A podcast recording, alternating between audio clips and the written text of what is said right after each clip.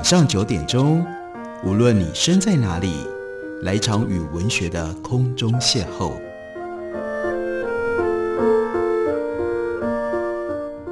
杨照谈书，邀您一同遨游文学世界，认识古今中外的经典之作。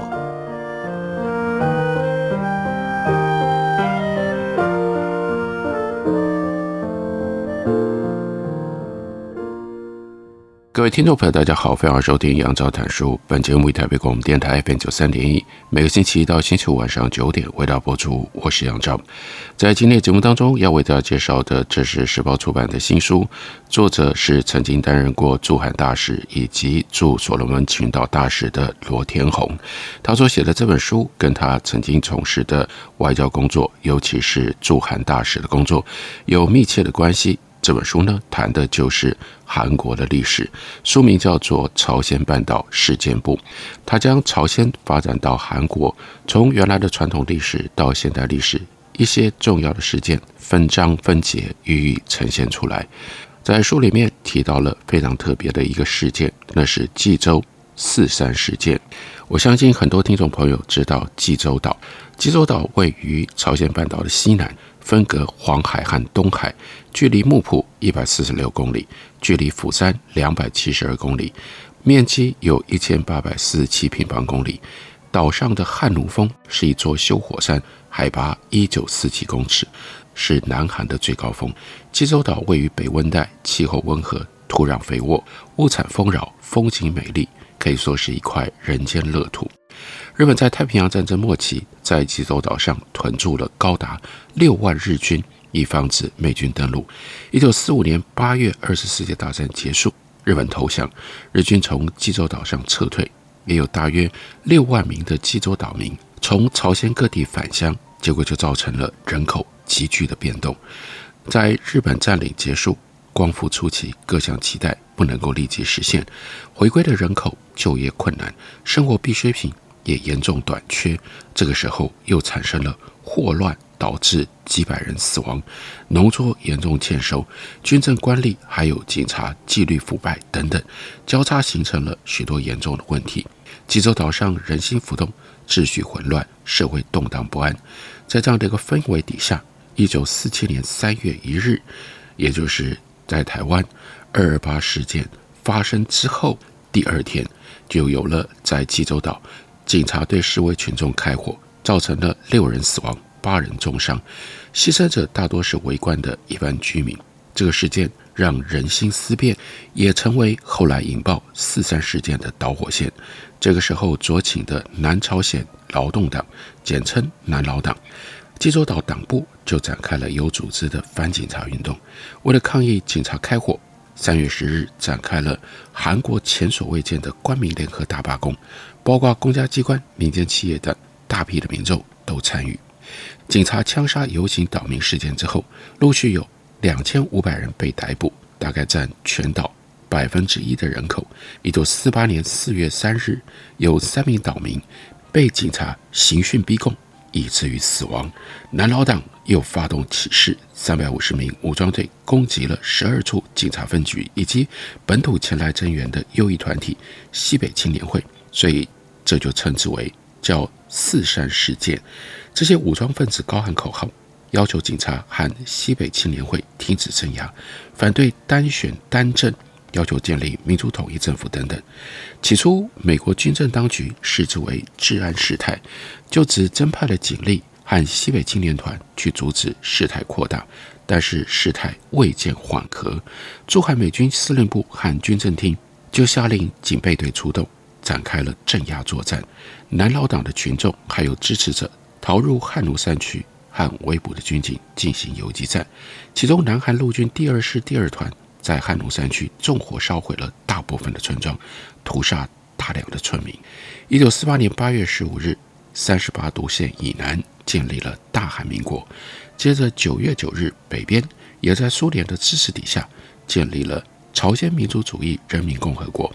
朝鲜半岛南北正式分治，济州因为并非朝鲜半岛的本土，导致济州事态跳脱单纯的地方问题，而成为对政权正统性的挑战。李承晚政府在十月十一日就设置了济州岛警备司令部，下令增派本土的南韩正规兵力到济州，但被指派到济州增援的第十四团，在南老党地下成员的煽动下，在驻地罗南道丽水还有顺天叛变。一九四八年十一月十七日，李承晚政府宣布济州戒严。在此之前，负责围剿汉奴团的第九团就发出了布告说，在距离海岸线五公里的山区地带通行的人会被视为暴力分子予以格杀，并开始对山区的村落大肆展开焦土化的强力镇压作战。戒令宣布了之后，许多山区村落的居民遇害，住在海岸边村落的零散居民。也以提供武装队协助的理由而被处死。为了保命而逃入山中的难民大量的增加，他们在寒冬躲进到汉奴山中，被抓到的人不是遭到射杀，就是送到监狱。镇压军警甚至将家中有人不在者列为逃避者家属，而对他们的父母还有兄弟姐妹施以代杀的残忍替代手法。到了十二月底，镇压部队由第九团改为。第二团接替，继续执行强势镇压作战。在没有经过审判程序的情况底下，许多居民遭到屠杀，并且造成受害人数最多的北村事件。一九四九年三月，南韩政府就设置了济州岛地区战斗司令部，展开了镇压和安抚并行的作战。新任司令官刘载欣，他发表了赦免政策，逃避到山里的人，如果投诚。可以得到宽恕，于是陆续有许多居民下山。一九四九年五月十日，重新选举也就成功的举行了。到了六月，打游击的武装队领袖李德炯遭到了射杀之后，武装队形同溃散，残余分子尽管偶有攻势，但力量已经衰微。在全国的监狱当中，被监禁的四三事件关联者，多数遭到立即处决。根据估计，在第一波拘留还有监狱当中牺牲者达到三千多人，受害者的尸体大部分都无法找到。一九五四年九月二十一日，汉奴山从禁地改成全面开放。从一九四七年三月一日的开火事件引发一九四八年四三武装起义，济州四三事件前后历经七年七个月才终于落幕。隔了大约五十年之后。韩国政府是在二零零三年十月十五日发布《济州四三事件真相调查报告书》，承认截至一九五四年九月二十一日解除戒严，一共有三万余名无辜人员牺牲，占岛民人口百分之十以上，其中百分之八十六是由政府所杀的，百分之十四是由武装平民所杀，而济州岛民则认为可能有多至七万人遇害。另外一方面，这个事件也导致将近四千多名的济州岛民逃往日本避难，他们的后裔大多散居在日本的关西地区。济州四三事件可以说是韩国近代以来最严重的集体屠杀事件。这段悲惨的事件结束之后，数十年都还是韩国政府的禁忌，有超过半世纪之久。这些经历过的人只能把事件深藏在心。历经漫长的民主过程之后，从一九八九年开始，南韩民间在每一年的四月三日开始举办慰灵祭追悼活动。之后，随着政治氛围转变，又改为由官方举办。二零零零年，南韩制定了特别法，设置真相调查委员会，还有恢复受害人名誉的机制，也建立了相当规模的和平公园以及纪念馆。现在有很多台湾的朋友到济州岛去观光旅行，我知道多少人意识到、知道在济州岛曾经发生过这样重大、严重的政治跟军事暴动事件，还有后续延长的镇压跟进口。我们看一下，二零零三年十月三十一日，当时的卢武铉总统正式代表政府首度向济州四山事件的受难者以及家属道歉。二零零六年，总统卢武铉首度参加慰灵祭，但随后的总统李明博朴槿惠则未出席这项活动。这本书的作者罗天鸿在驻韩期间，于二零零八年四月从福州前往济州，协同中华民国代表团出席由当时的总理韩胜书所主持的济州三世事件六十周年纪念仪式。之后，二零一八年文在寅总统亲自出席济州四三事件七十周年纪念，并且代表国家道歉。二零二零年，文在寅总统又再度出席了这个仪式，这是。国家暴力所塑造的历史，后来必须要由国家承担，由总统代表过去的国家、过去的政府来予以道歉，并且试图恢复真相。这是济州四山事件在韩国历史上曾经占有过的特殊地位。我们休息一会儿，等我回来继续聊。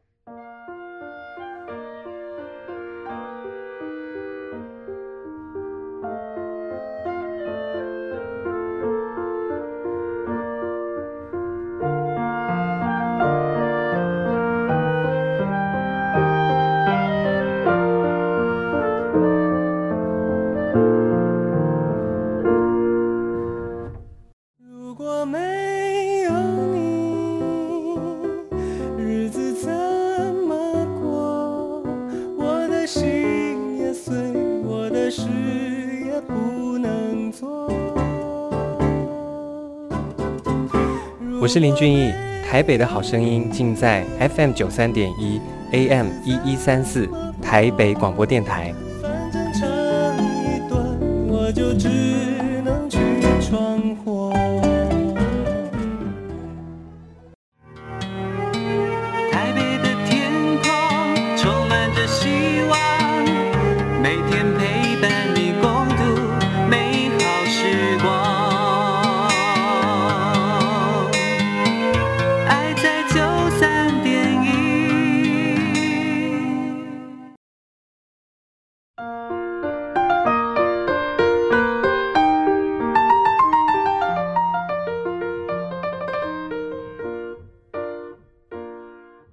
感谢您继续收听杨照谈书。本节目以台北广播电台 FM 九三点一，每个星期一到星期五晚上九点，为大家播出到九点半。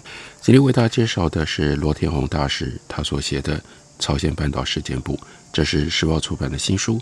罗天鸿他是新竹人，新竹中学政治大学外交系，一九八三年外交特考及格，进入到外交部服务。他曾经派驻菲律宾、施瓦季兰、圣文森、韩国以及所罗门群岛。因为他在韩国从事外交工作，所以他非常认真地吸收研究了韩国的历史，就将朝鲜半岛从原来的朝鲜到后来韩国发展过程当中的历史，把其中的几个重大事件予以叙述，而构成了这样一本《朝鲜半岛事件簿》。我们再来看一下罗天鸿挑选的另外一个重要事件，那是中共抗美援朝在韩战当中。派所谓的志愿军参战，时间是一九五零年十月十九号那天的晚上，中国人民志愿军从安东、河口、吉安等多处地方秘密渡过中国大陆和北韩的界河鸭绿江，进入到朝鲜之后的第一次战役，在十月二十五日打响。当天，志愿军第四十军第一百一十八师在北镇对联合国军队发起了突袭。夺回了温井。同一天，志愿军一个团歼灭南韩军一个加强营。十一月一日到三日，志愿军突袭美国第一骑兵师在云山。联军并没有料到中国人民志愿军会在联军越过三十八度线进入北韩的情况底下发动进攻，而且在这个之前，联军也没有收到任何中国人民志愿军已经跨过鸭绿江的情报，所以联军被打得措手不及。全面撤退到清川江以南。在这场战役当中，有一位重要的参与者，那是毛泽东和杨开慧所生的长子毛岸青。他参加了抗美援朝的人民志愿军，担任司令部秘书兼俄语的翻译。十一月二十五日上午十一点，联合国军四架南非的 B 二十六轰炸机攻击了战线以北的。大鱼洞志愿军司令部投下的凝固汽油弹击中了司令部作战室，毛岸青没有能够及时逃出燃烧当中的房舍，而当场死亡。尸体无法辨认，只能够靠他生前佩戴的苏联手表残骸才得以确认。他死的时候二十八岁，毛泽东就决定不把他的遗体运回国。他在后来被葬于北韩平安南道快昌郡中国人民志愿军烈士陵墓，上面题着毛岸青同志之墓。毛岸青死亡的那一天，十一月二十五日，中国志愿军发动了第二次大规模攻击，在西面战线，志愿军第三兵团在清川江发动了猛烈攻势，令南韩军以及美军第二师难以招架。联合国指挥部、美国第八军团在土耳其旅掩护底下成功撤退。但是当时联合国军正处于兵荒马乱情况之中，未能进行侦查以确定中国军队的状况。其实志愿军补给运输困难，士兵处于挨饿受冻的情况。结果华克将军在十二月三日下令第八军团放弃北韩，并向南面的三十八度线撤退一百二十英里，被称为美国军事史上最长的撤退。十二月六日。中国志愿军和朝鲜人民军收复了平壤，清川江之役可以说是志愿军在整个韩战期间的代表作，但也就让中共的领导人高估了志愿军的能耐。在东面战线，十一月二十七日，志愿军第九兵团在长津湖突袭美国陆军第七师第三十一团和美国海军陆战队第一师，但美国在空军掩护底下，还有第十军支援，因而可以成功突围。循着海路撤退，这一场战役当中，美军战死、失踪、受伤、冻伤大概一万五千人。但是我们看另外一边，中国志愿军部队在美军优势火力底下遭到重创，死亡将近五万人，其中冻死、冻伤减员高达九千余人。长津湖之役，中国志愿军以人海战术包围美军，并逼美军撤退，但也就付出了非常高的代价。志愿军缺乏重武器，而且补给线过长，造成运输困难。最重要的是，当时已经十一月下旬，这是朝鲜半岛进入到严冬，匆匆赶来参战的志愿军仍然穿着单薄的军衣，缺乏适当的御寒装备，作战力严重受到影响。大批士兵直接冻死或者是冻伤，在零下三十七度的酷寒底下，有三个连全连被冻死。后来就被称为叫冰雕连，而美军在耶诞节前顺利地从新南港以大约两百艘军舰装载着军人、平民以及大量的武器装备运达了南部的釜山。第二次战役，联合国军惨败，联合国完全放弃了统一朝鲜半岛的希望，并且在一九五零年十二月十一日向中国提出在三十八度线停火的建议。十二月二十三日。美军第八军团司令华克将军，他所乘坐的吉普车，在汉城北郊和另外一辆南韩卡车发生车祸，华克将军丧生。这和著名的巴顿将军的命运颇为类似。实际上，华克在二战期间就曾经在巴顿麾下指挥第三装甲师以及之后的二十军，没想到两个人竟然相继因为车祸而去世。美国指派了 Ridgway 将军接替出任第八军团司令。华克的遗体被运回华府，一九五一年一月二日葬在阿灵顿国家公墓。他成为韩战期间在朝鲜半岛死亡的美国最高阶军人。虽然不是因为战斗阵亡，为了纪念华克将军，美国一九五一年投入服役的 M 四一轻战车就被命名叫做 M forty one。Walker Bulldog 华克猛犬。一九六三年，南韩总统朴正熙将汉城一座新成立的酒店命名为 Walker Hill 华克山庄。大家应该对这个名字不陌生吧？这本来是为了要纪念华克将军对于南韩的贡献。这五星级的华克山庄因为设有赌场，所以后来变成韩国观光的一个重要的吸引人焦点。一九五零年十二月三十一日，这一年的最后一天，中国志愿军和北韩人民军全线进攻，突破了联合国军的防线，使得联合国军在一九五一年一月二日全线撤退。中朝联军在一月四日进占了汉城，次日渡过了汉江，一月八日占领了仁川。到一月七日，联合国军已经退到北纬三十七度线的平泽、安城、提川、宁越这一线。作战过程当中，大批南汉军还有少量的美军，因为撤退不及，被中国人民志愿军和北韩人民军给歼灭。不过，联军的主力并未减损。志愿军司令员彭德怀认为联军是在有计划的南撤，企图诱敌深入，重演仁川登陆故伎，所以就命令志愿军停止追击。所以第三次的战役在一九五一年的一月八日结束。一九五一年一月十三日，联合国再度提出了停战建议，但毛泽东认为志愿军有能力将联合国军逐出朝鲜半岛。他在给彭德怀的指示当中说：“现在停火会给政治面上很大的不利，所以要求趁热打铁，统一朝鲜半岛。但由于军需紧缺，志愿军难以即刻推进。”在另外一边，联合国大会二月一日以四十四票赞成、七票反对、八票弃权，通过第四八九号决议，认定中华人民共和国介入北韩是侵略行为，呼吁中国停止对抗。联合国军退出朝鲜半岛。第二天，周恩来发表声明，指责美国操纵联合国，呼吁美军停止侵略北韩的行为，声称要将抗美援朝战争进行到底。不久，双方再次在战场陷入了大规模的交火状态。Ridgway 中将，他接任美国第八军团司令之后，采用阵地战，步步为营，发挥了空军和炮兵的装备优势，不以夺取领土为最终目标，而以消耗对方兵力为主。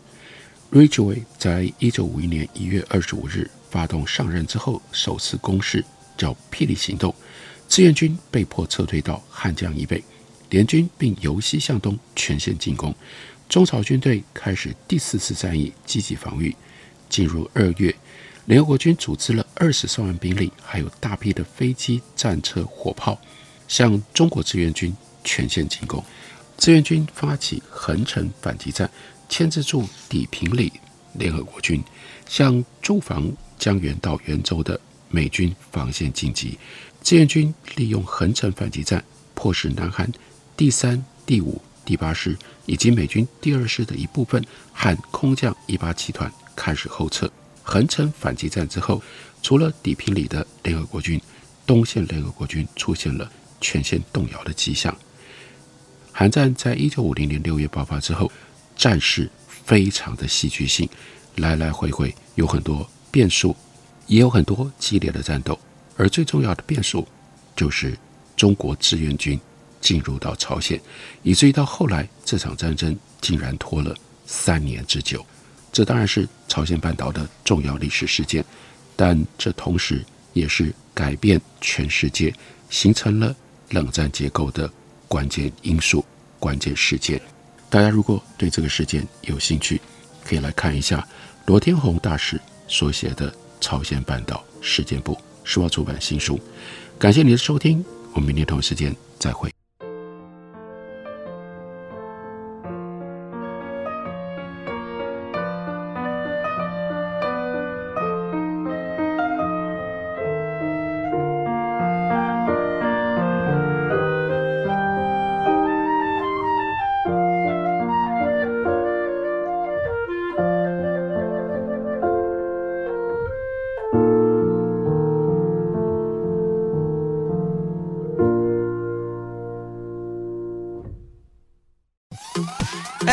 等一下，顺路载你回去。不好吧？你刚刚有喝哎、欸？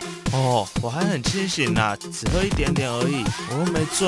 哎、欸，不行啦，现在酒驾被抓到啊，连乘客都会一起被罚哎。啊？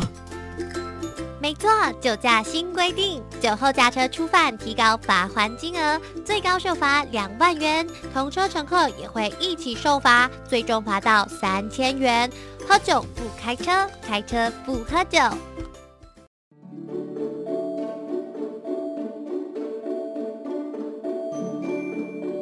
一公尺零点四趴，三公尺剩两个，十公尺。你在背什么数学公式啊？明天要考吗？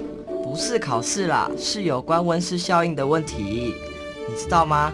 当海平面上升一公尺，台湾零点四帕的面积会被淹没；海平面上升三公尺时，全台六都会就只剩下桃园和台中两都。那如果上升十公尺呢？到时候啊，全台八点八帕的面积都会消失了。尤其大台北盆地、南洋平原、台中彰化以南的海岸平原，很可能都会被淹没了。啊，这么吓人！那那该怎么办呢？我们可以多做一点，例如爱用当地食材，减少食品碳排放量；多搭乘公共运输工具，减少开车或骑机车的次数。而冷气温度也可以控制在二十六度到二十八度之间哦。嗯，还可以随手关灯、拔插头，自备环保餐具，少用一次性就丢弃的商品哦。台北电台与您一起珍惜资源，爱地球。